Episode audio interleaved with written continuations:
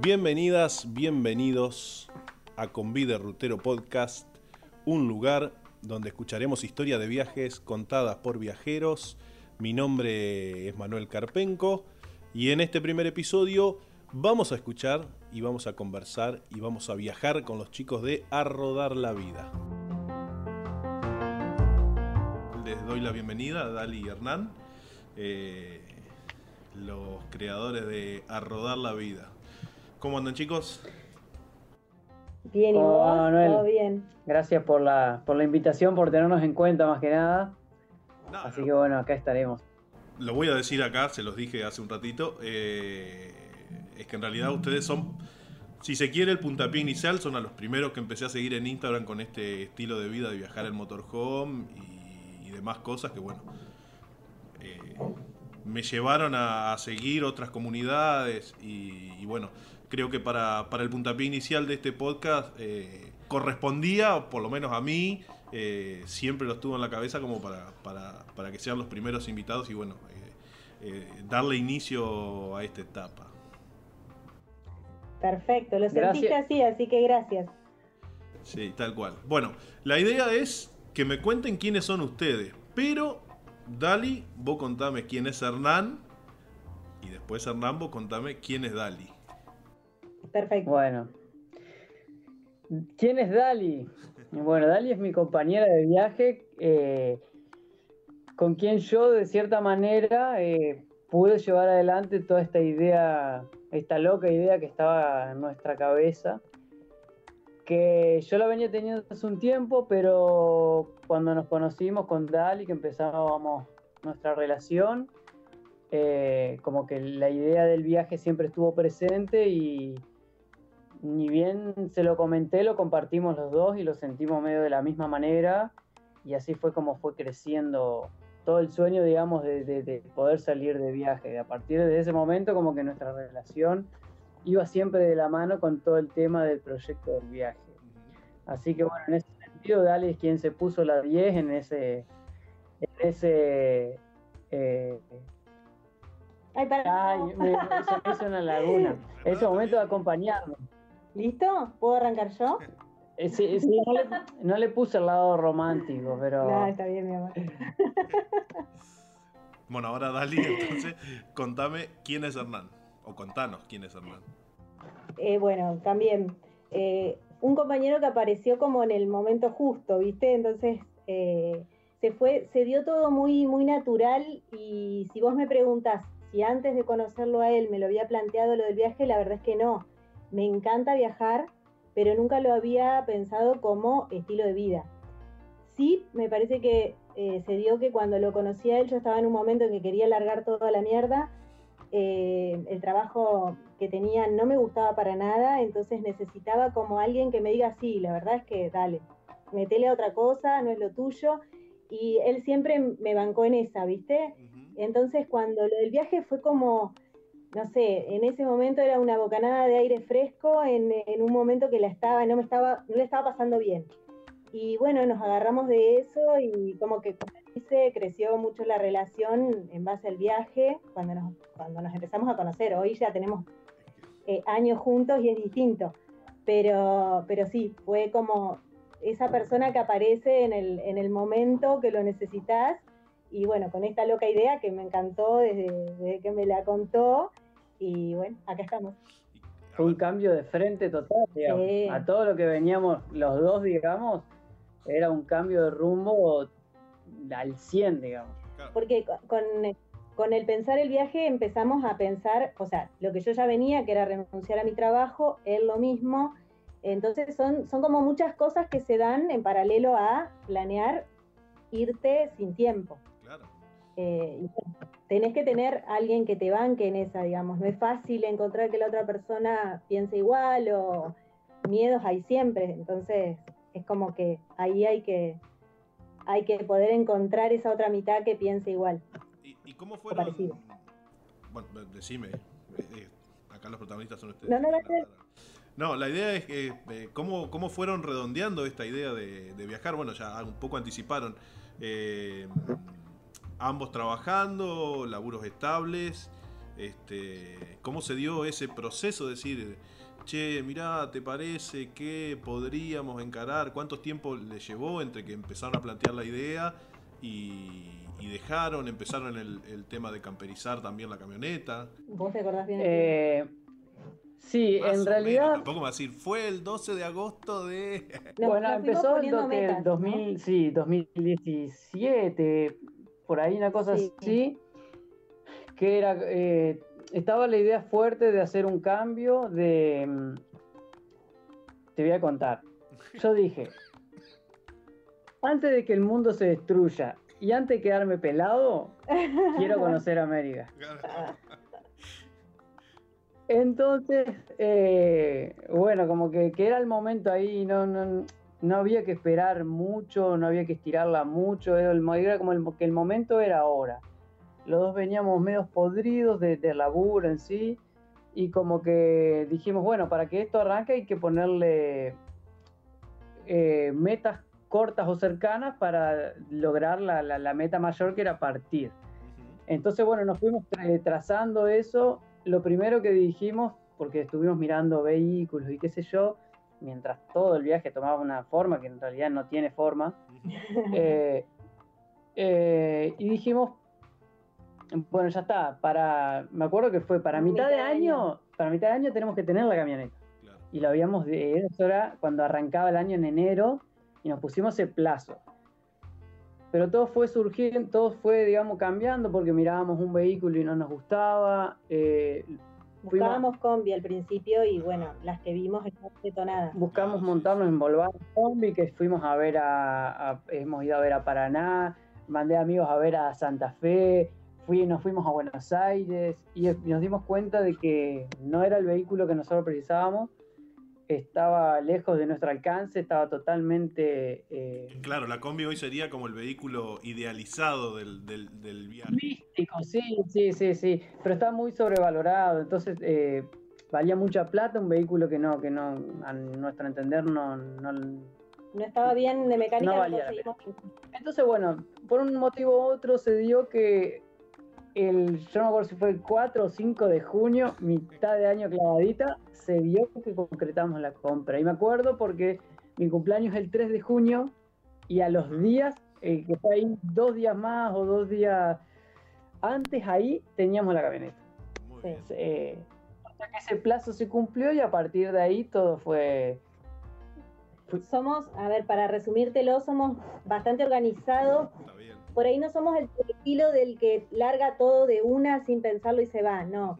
Eh, lo hicimos distinto, nosotros fuimos poniéndonos plazos para dejar cosas, por ejemplo, si tenés que saldar una cuenta, si tenés que cerrar una tarjeta, ir haciendo todo. Imagínate que eh. hasta eh, antes de renunciar sacamos la visa porque pensamos que después no nos iban a dar nadie la visa sin, trabajo. La visa estadounidense. La visa estadounidense. La difícil. Claro, nos aseguramos cosas de decir, bueno, esto lo tenemos y lo que necesitábamos eh, del laburo, que era la parte económica, eh, ir metiéndole. Por eso fuimos como organizándonos. Hay muchas maneras de hacerlo, lógica, esta es la, nuestra, digamos. Somos así como. Hay tantas formas como personas en el mundo. Claro. Sí, sí, sí. Viste que por ahí uno dice, suelto todo y me voy a la mierda, pero en realidad tiene que ser un poco organizado porque no podés, eh, si vos debes cosas o si estás pagando cosas, que es lo normal de cualquiera, eh, cortarlo así de una y no, nosotros nos pusimos el plazo de si le debíamos plata a alguien teníamos que pagarlo, si, si queríamos... tarjetas de crédito. Las tarjetas de crédito que siempre te tienen agarrado, bueno, cancelarlas, eh, minimizar todos los gastos, que eso fue otra también, cosas que por ahí no precisábamos, desprendernos y todo fue encaminándose hasta que podamos medianamente tener todo listo. Es más, yo no, no, no, no renuncié a mi trabajo hasta que hasta asegurarnos de que la camioneta esté lista para salir. Tal cual, porque también hay una realidad, digo, eh, e, este estilo de viaje, y cortando un poco con el romanticismo del viajero, uno necesita la plata porque se mueve en un vehículo, hay desgaste, hay gastos que hay que cubrir este, entonces no es largo todo, me voy, no es mochila y dedo. Claro. Si lo tenés, ya está, pero si no lo tenés, tenés que pensarlo y, la plata se necesita, lógica.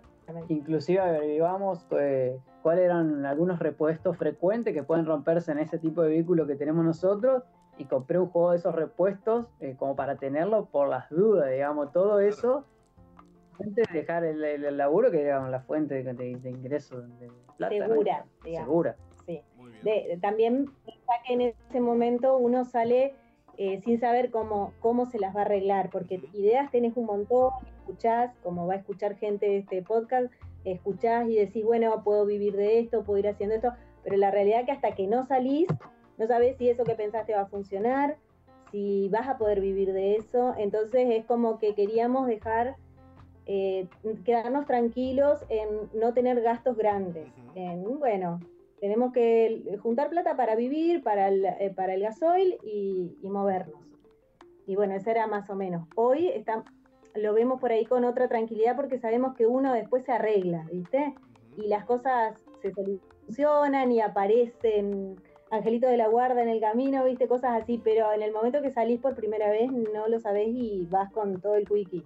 Así que bueno, queríamos tener esa tranquilidad. Claro, ya vamos a llegar a esa parte en donde uno cuando eh, un poco hablamos en la previa de que si bien es un mundo que uno no conoce, hoy con el tema de, de Instagram y de las redes sociales y demás, eh, uno se puede ir graficando más o menos lo, eh, lo que es el estilo de vida de, andar en motorhome, de, tomarlo como estilo de vida y también de, facilidades que te da hoy por hoy el avance de la tecnología en, el tema de la comunicación. ¿Por qué el vehículo en particular en el que andan? Eso él. sí, me bueno, ya te digo. De él, o sea, ese estilo de vehículo familiarmente, sí. Sí, bueno, casualmente nosotros en primera instancia se nos había puesto la combi cuando nos decidimos que ese vehículo no era. Dijimos, tiene que ser otro. ¿Y cuál es ese vehículo? Y yo la segunda alternativa dije, tienes una MB 180. Mi viejo tuvo una camioneta de no quedaba chance. No quedaba chance. Yo hace poco conversaba con tu viejo. Pues bueno, con Hernán somos del mismo pueblo, somos ambos de Basavilbaso. O sea, nos conocemos, él es del grupo de amigos de mi hermano. Eh, y, hablaba hace poco, le digo, vos me decís MB180 y lo primero que se me grafica en la cabeza es humus, venta de humus, lombrices y es la camioneta de tu viejo andando por vaso. ¿Qué ¡Qué hijo de puta! La boca. Tal cual. Eh, y bueno, eh, vos sabés que no se me vino otro vehículo a la mente, ni siquiera no analizamos mucho otro vehículo, se me vino esa opción y empezamos a buscar. Eh, vimos una en Concordia y no me gustó. Y la segunda que vimos, que es esta que tenemos, que compramos, la fuimos a ver a Villa Paranacito, rejugado, fuimos hasta allá. Y bueno, y la, y la verdad que yo hasta ese momento, si bien los recuerdos que yo tengo de la camioneta en sí de mi viejo y de ese tipo de vehículos, yo era chico para apreciar cualquier cosa de esa. Eh, entonces, yo siempre tuve autos viejos y cosas por el estilo, pero un vehículo así y gasolero nunca había tenido, mío. Y yo dije, ¿en qué mundo me meto acá en la camioneta un loco que ni conocía, mirándola en el medio de la ruta? Yo dije, ¿qué mierda? Y nos mirábamos con ella y pensamos, ¿será este el vehículo, no? Y el loco la salimos a probar, salimos a probar la camioneta. Y cuando, te voy a decir cómo fue, el loco mete la quinta y esa camioneta hizo un zumbido eh, que, que, que, es característico de esa camioneta que, yo, que me hizo acordar a la que era de mi viejo. y yo dije, esta camioneta está bien, esta camioneta tenemos que comprarla. Que no la había sentido en otra camioneta. Fue una estupidez, pero fue lo que yo... No, no, bueno. Me hizo acordar... Son esas cosas. Señales. Y la compramos, digamos, la compramos sin llevarla a ningún mecánico, sin nada. Fue a, ojo y a sentimiento. y, y, la compramos y recién, después que la teníamos, la llevamos así a, un mecánico en Concepción, que es el único mecánico que se la llevo, Eduardo, que es un capo, que me lo recomendó mi viejo, que era el que siempre la atendía la chata a él. Y bueno, la verdad que gracias a Dios Él, bueno, le hizo algunos detalles, cositas, le acomodó algunas cosas, pero en realidad la camioneta no le hicimos mayores cosas y se portó siempre de 10. Y después mucho amor, porque adentro, eh, o sea, la, eh, tenía, tenía cosas como manchadas, y después fue todo darle cariño nada más, y la verdad que está bien. Sí, adentro, digamos, la desmantelamos entero, eh, cabina, furgón, lo desarmamos todo y empezamos, digamos, de cero. ¿Qué tiempo le llevó el tema de la camperización? ¿Cómo lo fueron pensando? Eh, ¿Ya tenían idea? ¿Fueron buscándole la vuelta? Yo creo que nos llevó como dos años. Dos años y medio aproximadamente. Y bueno, las ideas de, cómo hacerla fueron variando y, vimos una cantidad, bueno, él, el que más buscaba era él, eh, de cómo poner las cosas, de cómo el espacio que nos quede a nuestro gusto y, yo lo único que había pedido era que quería un baño, eh, así que eso no se negociaba, teníamos que meter un baño ahí adentro y te quita un montón de espacio, pero la verdad es que pensando que salgan con un baño. Nosotros... Aparte, uno eh, piensa el baño, pero pará, vos tenés que pensar, el baño físico adentro y después toda la parte de abajo, o sea, el depósito. Sí, sí, Manuel, nosotros lo que hicimos, mira, te cuento, cuando la compramos al tiempito, que bueno, que pasó por el mecánico y qué sé yo, que ya le habíamos agarrado un poco de confianza, así como estaba asignada adentro, dijimos, eh, vamos a probarla, vamos a hacer un viaje, eh, tiramos un colchón atrás, una conservadora con algo para comer y aprovechamos. Unas vacaciones que teníamos, unos 14 días, y nos fuimos al sur. Nos eh, cagamos de frío. Y, bueno, me imagino. Antes de invertir en la camioneta, de entrar a gastarle y hacerle cosas, dijimos, vamos a probarla a ver si anda. Si revienta, que viaje, que reviente ahora antes que le entremos a gastar. No, aparte mismo también para probar si ustedes decir, che, esto es lo que queremos, porque, a ver, uno también tiene idealizado el tema de, de viajar y todo. Pero no es fácil, ¿eh? Porque yo tampoco me hago el que he viajado. De hecho, le he ocupado el motorhome a mi suegro.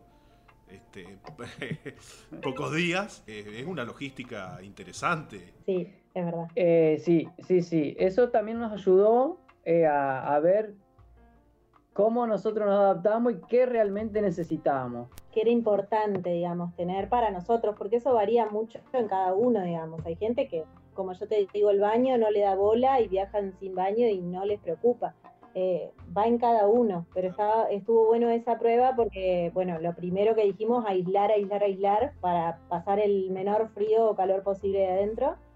Y bueno, y, de lo que vos llevas a un viaje, 15 días es poco tiempo, pero más o menos te da una idea de las cosas que sí, las cosas que no. Entonces, eh, como, como un empantallazo nos, nos resirvió eso y bueno, y de aguantar 15 días los dos, eh, hasta ese momento era también una prueba piloto.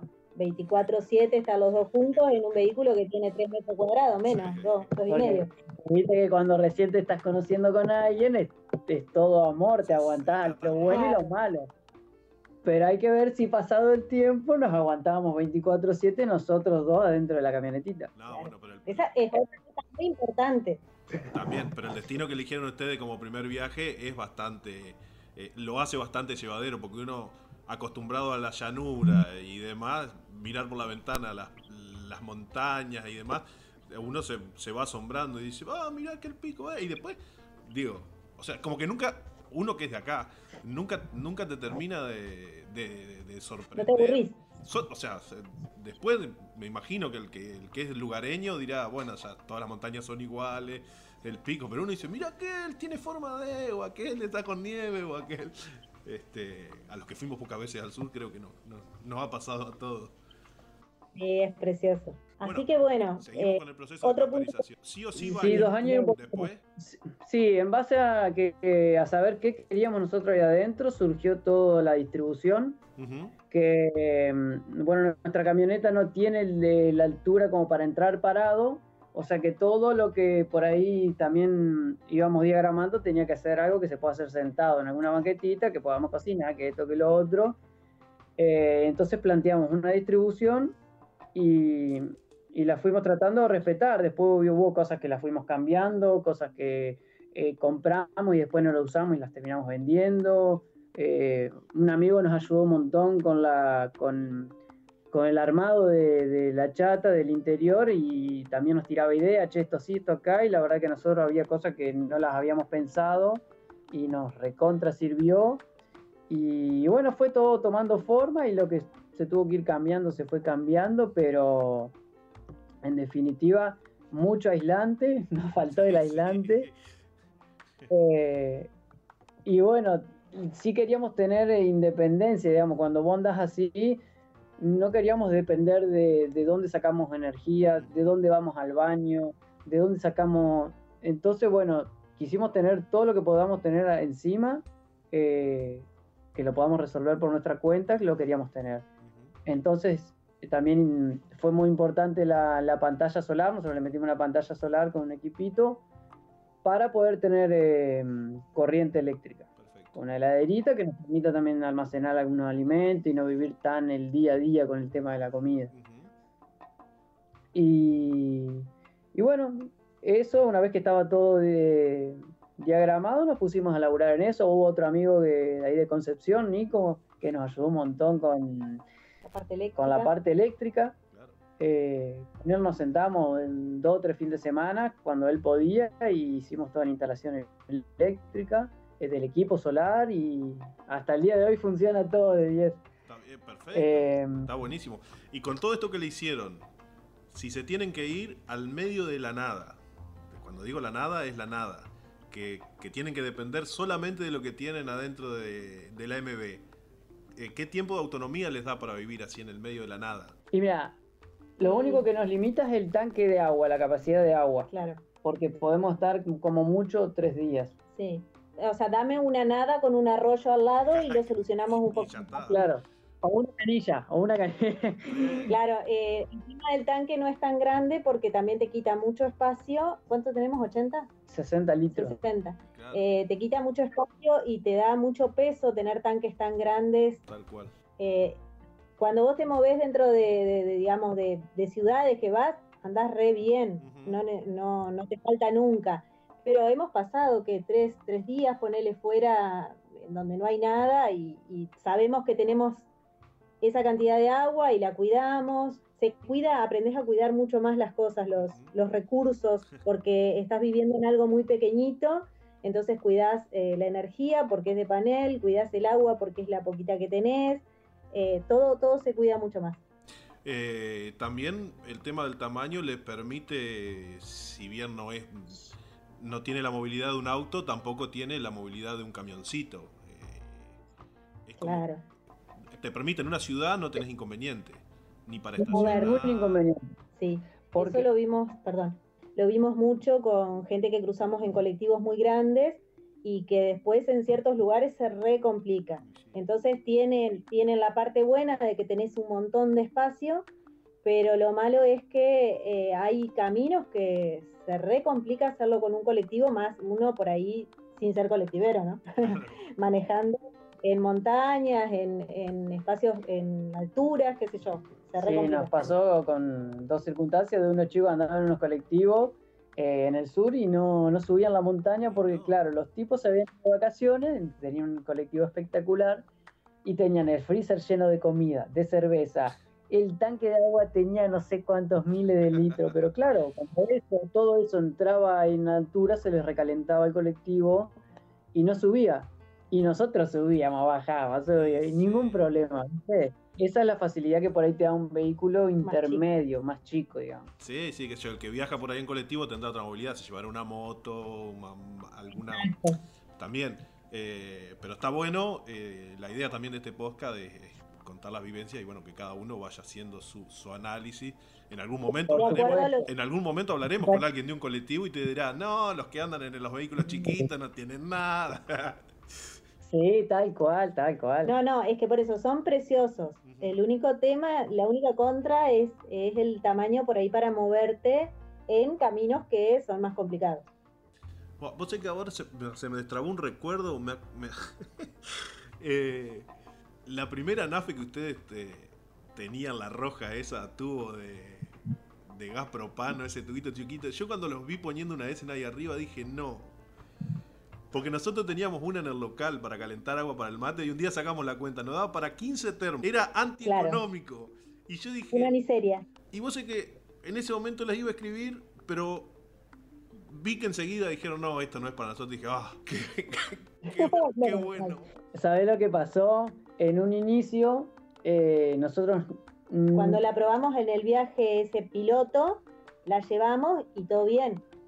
Eh, nos rendía, pero el tubito salía nada. O sea, era algo económico. Cuando salimos del viaje... Que fue un año y pico después. era, después se habían ido muy caros y la verdad es que sí, rinden mucho. Se habían ido caro y no lo conseguíamos. Nos recorrimos todo Puerto Iguazú eh, queriendo buscar el, aerosol ese de gas propane y no conseguimos. Eh, y bueno, decidimos, eh, hablando con otros chicos también que andaban en viaje y todos tenían garrafas, porque nuestro terror también era tener gas, una garrafa dentro del vehículo, ¿viste? Em, con todo lo que ello implica, pero viendo cómo se manejaban otros chicos y preguntando y sacando ideas, información, dijimos, no, vamos a poner una garrafita de 3 kilos, compramos y, como, digamos, compramos una garrafa usada con un regulador, marketplace en Posada, ¿quién vende una garrafa usada? Pum, vamos a buscar. Eh, y listo, se acabó y el tema pusimos una nafe de dos hornallas que compramos también en Paraguay ahí a mitad de precio. No compren el eh, tema tubería de gas en Paraguay, porque casi me prendo fuego. Ahí Dalila les va a contar eh, una anécdota, digamos, es un instructivo de cómo no usar una cocina. Claro, no, no, los paraguayos tienen, usan las mangueras de agua para el gas, no sé qué onda, nos vendieron eso. Segundo uso de la cocina, se explotó la manguera y se empezó a prender fuego todo y yo, cual loca, gritando dentro de la camioneta, él no estaba. Así que me pegué el cagazo de mi vida, pero bueno, lo, superamos. Después nos dijeron en, Posadas que eso no era para gas, pero el tipo del, negocio nos vendió eso para gas. Quedará como, como una enseñanza. Bueno, ya pasamos. Eh, ¿Quiénes son ustedes? ¿Cómo eligieron el vehículo? ¿Cómo lo fueron camperizando? Seguimos viaje. Tomaron ruta porque llegaron a viajar un poco antes del inicio de la pandemia. Cuénteme cómo, qué, destinos hicieron, cómo fueron eligiendo, dónde parar, cómo lo fue llevando el camino. Bueno, lo primero que nos pusimos la fecha como para salir porque siempre la íbamos piloteando y siempre por algún motivo u otro lo dejábamos para después, como que no teníamos claro cuándo salir eh, y viste que siempre falta algo y siempre lo íbamos postergando hasta que en un momento dijimos, bueno, no, tal fecha, eh, yo tenía, ella ya había renunciado porque arrancaba, había arrancado su emprendimiento propio, pero yo tenía que renunciar aún. Así que dije, bueno, un día fui, me planteé y dije... Ah, pasemos paréntesis, a rodar la vida tienda, vayan y sigan y vean las cosas lindas que hace. Ay, gracias. Excelente. Eh, bueno, nada, pusimos la fecha, clavamos la renuncia, un momento de alegría total. Eh, y pusimos, bueno, la fecha de, partida. Y el primer destino. Y el primer destino, que dijimos, ¿a dónde vamos? ¿Hacia dónde apuntamos? Claro. y bueno, ninguno de los dos conocía las cataratas del Iguazú. Y dijimos, bueno, vamos a conocer las cataratas. El primer destino es las cataratas y de ahí vemos. Eh, de ahí te dejo una anécdota. Nosotros salimos, que fue en agosto, me acuerdo. Le dijimos a nuestras familias que íbamos para Cataratas. Lo que a cualquier persona le lleva un día de viaje, a nosotros nos llevó un mes. 20, 20, 25 días. Sí, casi un mes en que llegáramos. Entonces, acá nuestras familias se ríen porque ellos pensaban al otro fin de semana irse a las cataratas a vernos y nosotros seguíamos en Concordia. O sea. Claro. Pasaron cosas. Sí, sí, sí. Me doy cuenta que tengo una memoria porque como que me van contando y me acuerdo, así que pararon en Concordia con el tema del panel solar Es como que la gente decía, pero siguen en Concordia, están en Chajarí todavía, pero no se movieron, no. O sea, fue lento, lento, lento. Y como, y estuvimos ahí tantos días que después como que había una presión de que bueno, tenemos que llegar a las cataratas. y ahí le pegamos.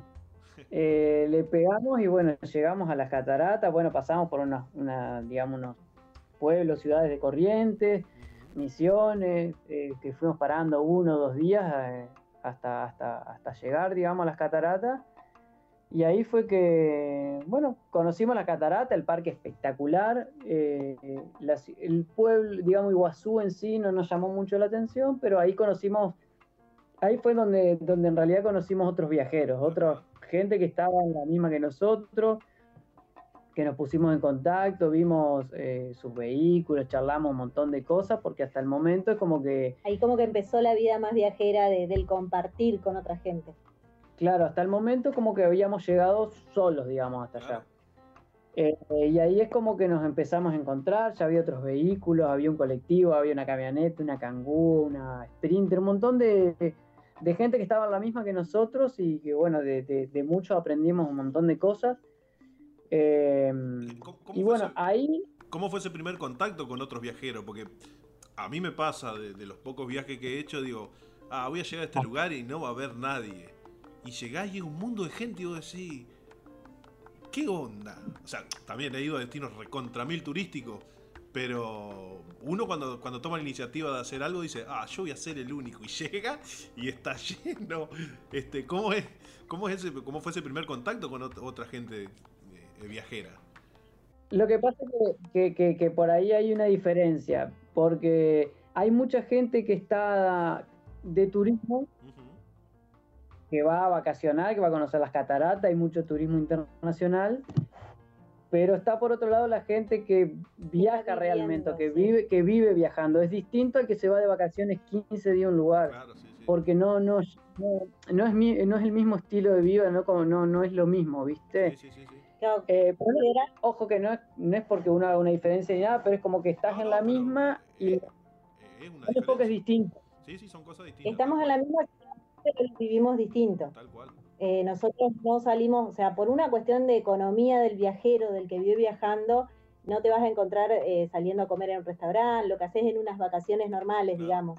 Eh, todo es distinto y terminás tratando más por ahí con la gente local como local, porque compras en sus mismas verdulerías, o sea, haces como más la vida del local porque vivís en tu camioneta, entonces no tenés hotel, no tenés restaurante, te la arreglás, digamos, lo más económico posible.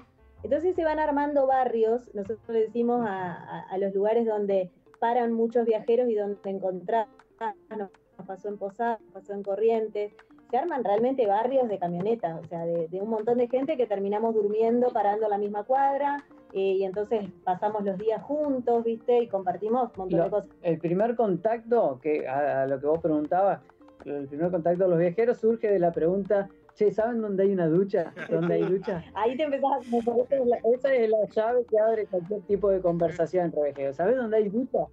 Y ahí arranca todo. Si vayan al IPF de allá afuera, que hay unas duchas que se pueden usar, que están repiolas. Porque la información se comparte siempre. buenísimo. Aparte, e, esa es como, como cuando uno se sube al remis y le dice, ah, qué calor que hace el tema del clima, es, el disparador. en el caso del viajero, la ducha. La ducha la ducha, manguear el wifi, esos ahí arrancan todas las conversaciones, pero nuestro, los primeros contactos, digamos, lo hicimos así, preguntando, nos mandaron a un IPF, nos íbamos a bañar y bueno, como vimos que había un par de camionetas así de la onda, nos quedamos ahí, dijimos, pasamos la noche ahí. Eh, pararon unos, unos flacos al lado. Que hablaban muy fuerte y nosotros ya estábamos dormidos. Nosotros estábamos acostados ya dormidos, estábamos dormidos y apareció una pareja que hablaba a los gritos al lado nuestro. Y nosotros miramos por la ventanita y estaba en una camioneta así parecida a la nuestra. Y hablaban con otros flacos ahí a los gritos y que juá, juá. Nosotros dijimos, estos locos. Al otro día, ¿con quién nos ponemos a hablar? Con esos locos. Que seguían la charla de la noche. Sí. Casi, casi, casi creo que era la misma conversación. Dos personajes increíbles que nos acompañaron en nuestros primeros vidas. Sí, la verdad fue que fueron como nuestros padrinos porque de ellos aprendimos eh, un montón de cosas. Eh, la viveza del viajero, por decirlo así, la, por ahí la aprendimos de ellos. Y también nos acompañaron un montón y ellos empezaron, che, vamos para acá y nosotros lo empezamos a seguir, nos fuimos a Paraguay, conocimos Ciudad del Este, después nos fuimos a Encarnación, anduvimos un montón con ellos y la verdad que ahí empezamos a hacer también un montón de, amistades. A soltarnos un poco más en el tema de la confianza, de la seguridad, que uno sale con un montón de miedos que bueno, está buenísimo cuando te encontrás otra gente porque te ayudan a, ir viendo cómo es la cosa, digamos, el día a día. Claro, claro, conociendo la realmente cómo es la vida del viajero. Por eso digo, uno tiene esa idealización de seguir eh, viajeros por las redes sociales y demás, pero y el romanticismo, pero la experiencia en sí eh, puede ser buena como puede ser mala, uno se puede adaptar, no se puede adaptar, capaz que una algo te dice, no, che, la verdad que esto no es para mí. Eh". Bueno, yo, yo tuve un episodio con el tema de la electricidad, que no nos andaba el panel cuando estábamos en misiones. Eh, hacía un calor de locos, era fin de agosto, pero había 42 grados, no se podía estar, nos quedábamos sin luz. Y le digo a él, yo no, no me imaginé esto, esto no es lo que yo quiero, no está funcionando. Y bueno, eh, tuvimos un tema ahí que casi me vuelvo, pero no, lo, logramos resolver a lo del panel y después, bueno, como que fluyó. Pero eran todas las noches nos quedábamos sin luz, entonces teníamos que cocinar al oscuro, no teníamos ventilador, hacía muchísimo calor y yo la estaba pasando mal. Y digo, no, yo no quiero pasar mal, todo bien, pero, pero si no se disfruta, no. Y bueno, pues lo logramos solucionar, pero son cosas que te pasan. Aparte uno en las redes, como en la vida, eh, vos no mostrás vos tratás de, dar un, mensaje lindo, digamos, porque para ponerte a llorar o a quejarte nada más no, tiene gracia. Uno trata de ponerle onda, entonces se muestra siempre lo más lindo. Hay después un detrás de escena de días que vas a tener problemas, eh, que por ahí los contás, pero los contás con ya parados en la solución, que es distinto a estar dentro del problema. Exactamente. Suena al lugar común o qué sé yo, pero eh, también esas malas experiencias, si se quiere, eh, ayudan a ustedes, pueden ayudar a otros. Este, y está obvio, obvio. Está, bueno que también pase. Exacto. Y te pasa en la vida, o sea, eh, viajando o no viajando, es así, es la vida. Bueno, y en base a esto, ¿cómo, se fueron arreglando? Porque también ahí venía, vos me contabas un poco, Hernán, que primero averiguaste qué repuestos tenías que llevar, qué cosas se van desgastando, que es lo más común de cambiar eh, en el tipo de vehículo que, en este caso ustedes eligieron. Eh, también con estas cuestiones van aprendiendo. Se cayó el panel, me imagino que habrás aprendido, no sé, a soldar estaño, tengo que llevar estaño, tengo que tener esto, tengo que... Lo del panel es algo que todavía es una incógnita para nosotros porque el tipo no andaba. Cruzamos a, a, perdón, a Paraguay, a Brasil primero buscando cambiar baterías y demás. Y fue como algo mágico, le digo yo, porque de repente estábamos en donde, en Ciudad del Estera, que, empezó, este. que empezó a cargar y no tuvimos más problemas. O sea... El tipo del equipo de un día para el otro se activó y empezó a andar. Cayó que estaba en viaje, bueno, tengo que funcionar. Y empezó a andar. Se lo habíamos encomendado a todos los santos, no sé, de repente se desbloqueó y no tuvimos más problemas, es la realidad. Después, sí, después hicimos una modificación que fue desconectar bueno, la bomba de agua de ese equipo y ponerla directamente a la batería de la chata. Y eso eh, también lo mejoró un 50%, pero fueron cosas que fueron surgiendo ahí y bueno, fuimos tratando de deducir y porque la realidad es que con los tipos que le consultamos acerca de nuestro equipo para que nos den alguna orientación o solución, no, entendían nada, no entendían nada, no nos, entreveraban más. Pero si te vendieron, una eh, manguera, te vendieron una manguera de agua para gas, ¿qué le vas a preguntar a los tipos? No, bueno, olvidar. Pero eh, no, no, la cuestión es que nos terminamos familiarizando con el equipo nosotros. Al día de hoy lo entendemos, no sé si al 100%, pero lo hacemos rendir para nosotros un 100%, porque la verdad que nos funciona perfecto. Claro. es conocerlo. Nos quedamos en Paraguay, siguieron viaje. Eh, Continuamos. Estuvimos por, bueno, hicimos eh, misiones, algo de misiones, corrientes. Eh, por los, bueno, fuimos a los esteros de, Liberal, los esteros de Liberal. Tuvimos una noche ahí dentro de los esteros, que es un lugar espectacular. Un lugar totalmente conectado, donde no hay electricidad, no hay nada. Y también se dio que nos encontramos con unos chicos que los habíamos conocido semanas atrás en, otro, en otra ciudad y juntos entramos al parque Iberá y la verdad que la pasamos re bien. Eh, hicimos un poco de. Seguimos por la costa de Corrientes. Sí, nos, nos ah. corrió el calor de ahí. La verdad es que se estaba muy complicado el tema del calor y huimos a Córdoba. En, en Corrientes fue la primera vez que nos quedamos eh, en cero pesos. Literalmente no teníamos más plata. Eh, nosotros vendíamos en la calle, o sea, poníamos nuestro puestito al lado de la chata y vendíamos en la calle. Había, un, había pasado que el primer fin de semana, generalmente donde hay movimiento es el fin de semana, porque durante la semana la gente está en su vida y no te dan por ahí, no se, no se sienta a mirar qué tenés vos, qué haces. Eh, entonces nosotros el, el, fuerte es el fin de semana. Un fin de semana llovió, torrencial. Sí. El otro era fin de mes, no había un mango. Y nos agarraron dos semanas completas sin vender nada. Y estábamos menos 10. Hicieron, estrago. Mal. Y fue así que empezamos, dijimos, ¿qué hacemos? Porque ¿qué hacemos? No teníamos un mango. Salimos a golpear, o sea, a patear negocios locales a ver si podíamos, en vez de vender a la calle, poder hacer alguna venta directa a algún local que quiera comprar algún producto nuestro. Eh, pero como último recurso. Y conocimos a Flavio, una chica que tiene un local en Corrientes, que se copó primero con el viaje y segundo que le encantó las cosas que hacíamos, más que nada las cosas que hace Dali. Era lo que yo hacía no le daba importancia prácticamente. Pero no, no, y la verdad que se recopó con nosotros, nos hizo una compra que en ese momento fue la salvación que cayó del cielo. Eh, que hasta el día de hoy la tenemos de clienta porque nos ha hecho otro pedido y nosotros desde acá le mandamos a corriente las cosas. Y bueno, ahí como que todo volvió a, fluir de cierta manera. Eh, una vez que completamos el tanque de combustible dijimos, nos vamos acá porque hace un calor y ya esto ya no da para más. Y nos fuimos a Córdoba, pasamos Chaco, Santa Fe, nos fuimos a Córdoba. Y bueno, también Córdoba fue como un respiro grande porque tuvimos un mes. Por su clima, por sus lugares. Eh, que, por ejemplo, eh, Corrientes, bueno, Corrientes Capital es muy lindo, pero Chaco, lo que es resistencia, sinceramente, por pequeños no tienen muchos lugares donde ir si uno no está viviendo en una casa. Eh, nos agarró unas tormentas de viento y de arena y de calor que no se podía estar en ninguna parte.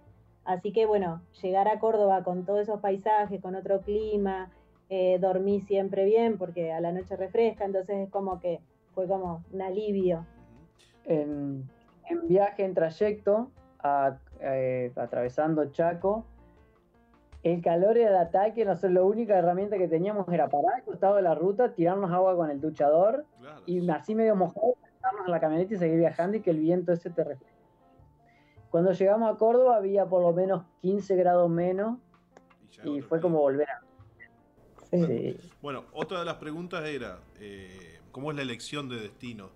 Me imagino ahora ya conociéndolos un poco más y y, viendo cómo es el tema de, ir financiando el viaje, me imagino que también eh, con este tema del laburo y de la venta y demás, tienen que por ahí elegir ciertos destinos cuando, cuando la moneda empieza a ajustar, decir, che, apuntemos a una ciudad que, sea turística, no vayamos, no nos metamos tan adentro en los pueblos, digo, todas, todas estas cosas, me imagino que te van condicionando.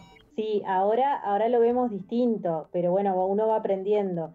Eh, por ejemplo, la última parte que hicimos de viaje antes de la pandemia, que fue para el sur, fue en verano, eh, y todos lugares turísticos, fluyó totalmente más simple, mucho más fácil, eh, se vendía todos los días, cosa que si vos salís para otro destino, solo como dice Hernán, los fines de semana. Entonces, ahí vamos aprendiendo también a dónde podemos ir, a dónde no, y, bueno, y el tema del clima también es importante viajando. O sea, para no pasarla mal, no te podés ir a meter eh, al sur en invierno en una camioneta si no tenés otra opción donde resguardarte, porque probablemente por más aislante que tenga te vas a morir de frío.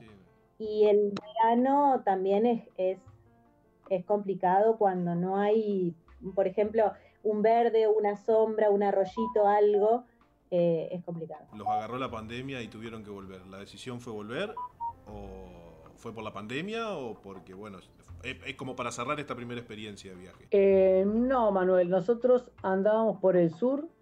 La verdad que estábamos en Puerto Madryn cuando recién se empezó a hablar algo del COVID.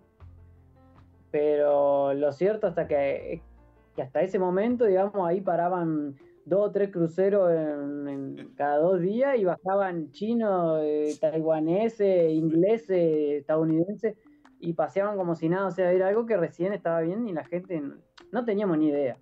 De ahí seguimos para el lado de la, de la cordillera y no sé, un mes después se empezó como a hablar más fuerte de todo esto, de los cierres de frontera, pero nosotros teníamos pactado volver para mediados de marzo por un compromiso que nosotros teníamos acá que queríamos estar y entonces íbamos ideando ya volver para esa fecha y estar acá y después ver para dónde salíamos de nuevo. Y eh, lo cierto es que mientras veníamos desde el Bolsón, nosotros habíamos aprovechado una feria que había en el Bolsón muy grande como para reunir el dinero para poder volver tranquilo eh, y no estar teniendo que trabajar en cada ciudad para... Eh, entonces trabajamos ahí en el Bolsón y cuando reunimos todo el dinero directamente nos veníamos tranquilos para acá, para, para Colón. Eh, durante ese trayecto que fueron tres, tres, cuatro días... sí, una semana habremos puesto más. Ponerle, sí, Ahí eh, empezamos a, enterarnos por los grupos de nuestras familias, de amigos, que la cosa venía jodida. Nosotros veníamos la nuestra, la se verdad. Venían cerrando comercios, cosas, se prohibía esto, lo otro. Y nosotros llegamos eh, un fin de semana que fuimos para, para Vaso. Eh, estuvimos ahí el fin de semana y el lunes nos vinimos acá a Colón. el, martes creo y el jueves cerraron todo. Fue así.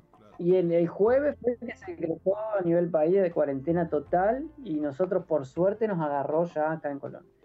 Sabemos de muchos chicos que los agarró sí eh, en viaje y la verdad que la pasaron muy mal, muy mal.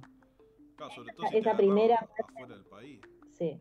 Tenemos un, un chico, un conocido que él estaba en Brasil y prácticamente lo fueron empujando hasta la frontera argentina y desde ahí se tuvo que venir hasta Córdoba manejando sin parar, no porque no, lo dejaban ni quedarse a dormir en una noche en las estaciones, al costado de la ruta de la policía. Eh, fue una, una locura ese sentido. Combi para el norte, yo también lo sigo. Gracias a ustedes. Ah, el para el norte espectacular. Ah, bueno, los chicos los conocimos, nosotros, para nosotros fueron una de las personas que nos inspiraron, nosotros habíamos leído su libro antes de salir y se dio que los pudimos conocer a ellos en Córdoba, en los Reartes. Ellos están viviendo ahí, así que bueno, estuvimos nosotros justo parando ahí unos días y nos conocimos. Qué bueno, qué bueno. Chicos, eh, bueno, chicos, Dali, Hernán, eh, se fue la charla, eh, ya llevamos casi 50 minutos.